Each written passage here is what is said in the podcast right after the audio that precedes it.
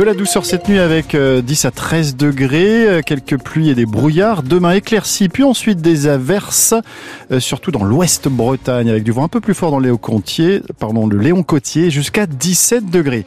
Gros ralentissement dans le pays de Saint-Brieuc en raison d'un accident, un poids lourd et un véhicule à 4 km de bouchon en venant de Rennes, 3 km dans l'autre sens. Accident également au pont de l'Iroise, le bouchon s'allonge en venant de Quimper de 3 km. Et la sortie de Brest eh devient compliquée également à 3 km de ralentissement. Là aussi, enfin, 3 km de ralentissement à Lanester en direction de Vannes sur la voie express.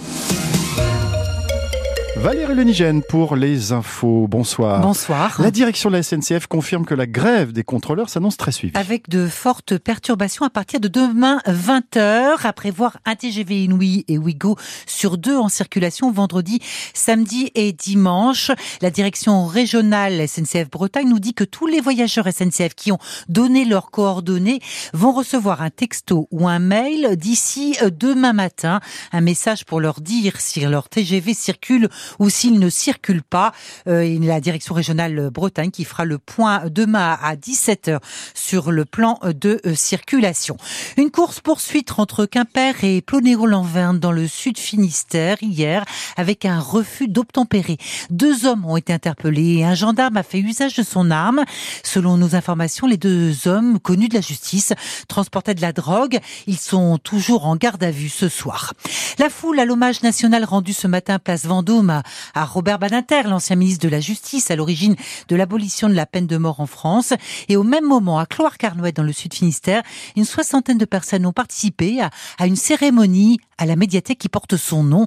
C'est en effet à Douélan, chez Benoît de Groot, que, Robert Badinter a commencé à écrire son, son mythique discours pour défendre l'abolition de la, de, la, de la peine de mort. Reportage à Cloire-Carnouët, Clément Viron. Monsieur Badinter, vous avez été un sacré bonhomme, et plus encore, un grand homme. Il suffit au maire de prononcer son nom et le soleil s'invite à l'hommage rendu à Robert Badinter. Ici, chacun s'identifie aux multiples combats de cette grande figure, à commencer par la lutte contre l'antisémitisme. Jannick retient ses larmes par pudeur, elle est fille de déportés. Je garde en mémoire tous ces, ces gens courageux qui sont allés jusqu'au bout de leurs convictions. Ben, Robert Badinter, ça a été son combat de, de toujours. Rien n'est jamais acquis. Robert Badinter, c'est aussi le défenseur d'une certaine idée de la justice. On pense bien évidemment à l'abolition de la peine de mort en 1981 Eric avait eu l'honneur de le rencontrer. Lui s'est occupé durant 30 ans de l'enseignement et de la formation des détenus. La télévision en tôle, l'accès à la lecture, euh, tous ces trucs-là ont fait que finalement, euh, il a été aussi euh, précurseur de ces mouvements liés au mieux-être des détenus. Le respect de la dignité humaine par-dessus tout, Patrice retient de Robert Badinter son combat acharné contre les discriminations. Moi je suis homo et le fait que Badinter ait dépénalisé l'homosexualité, c'était quelque chose de super important. C'est vraiment quelqu'un pour nous, enfin, qui nous tient à cœur plus que tout. À Cloire-Carnouët, tous sont unanimes. Ils veulent voir entrer Robert Badinter au Panthéon. Et, euh, à Paris, Emmanuel Macron a justement annoncé le principe d'une entrée au Panthéon de, de Robert Badinter, qui était, pour reprendre les mots euh, d'Emmanuel Macron, la République faite homme. Nicolas Sarkozy condamné à six mois de prison ferme dans l'affaire Big Malion, autrement dit euh, l'affaire sur les dépenses excessives de sa campagne présidentielle de 2012. L'ancien président de la République annonçait se pourvoir en, en, cassation. Il avait désobéi au préfet du Finistère qui lui demandait de déplacer des engins de chantier en plein blocage du dépôt pétrolier de Brest en 2022. Le gérant d'un garage automobile de Plouzané était rejugé cet après midi devant la cour d'appel de Rennes. Le ministère public a requis 850 euros d'amende et comme en première instance, le, le, délibéré est attendu le 13 mars euh, prochain. Emmanuel Macron a reçu la coordination rurale cet après-midi, puis la Confédération paysanne, donc respectivement deuxième et troisième syndicat agricole, avant de s'entretenir la semaine prochaine avec la FNSEA. Euh, l'atmosphère reste électrique malgré les mesures d'urgence annoncées par euh, le gouvernement. De son côté, le Haut Conseil breton pour le climat euh, s'inquiète de ces mesures accordées par le gouvernement aux agriculteurs.